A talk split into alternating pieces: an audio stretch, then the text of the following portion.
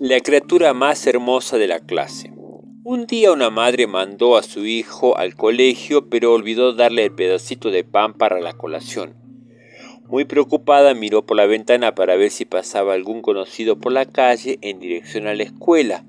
De repente vio a una vecina y le gritó ¿Podrías llevar este pedacito de pan a la escuela y entregarlo a mi hijo? Con mucho gusto, respondió la vecina, pero antes tendrás que decirme cómo reconocer a tu hijo. Esto realmente es fácil. Solo tienes que entrar a la sala y buscar a la criatura más linda de la clase y darle el pedacito de pan, respondió la madre orgullosa. Muy bien, dijo la vecina y se fue a la escuela.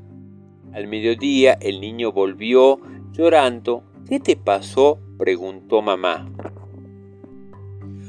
Por la mañana te olvidaste de darme el pedacito para la colación. Todos comieron y yo me quedé sin nada, respondió el niño. ¿Cómo? ¿No recibiste el pedacito que te mandé con la vecina? le preguntó muy sorprendida la madre. No, respondió la criatura. A la mañana siguiente la madre se quedó al lado de la ventana mirando hacia afuera esperando que pasara por allí la vecina. Cuando la vecina pasó, la llamó y le preguntó, ¿Qué pasó ayer? ¿No entregaste el pedacito de pan a mi hijito?